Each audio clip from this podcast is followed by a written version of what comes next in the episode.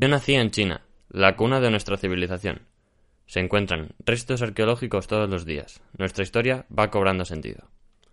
Las excavaciones ya habían pasado el estrato del gran cataclismo. Estaban llegando a estratos inferiores a él, y en una de las excavaciones se halló una nave industrial de gran tamaño, con algo todavía más sorprendente dentro, un brazo robotizado.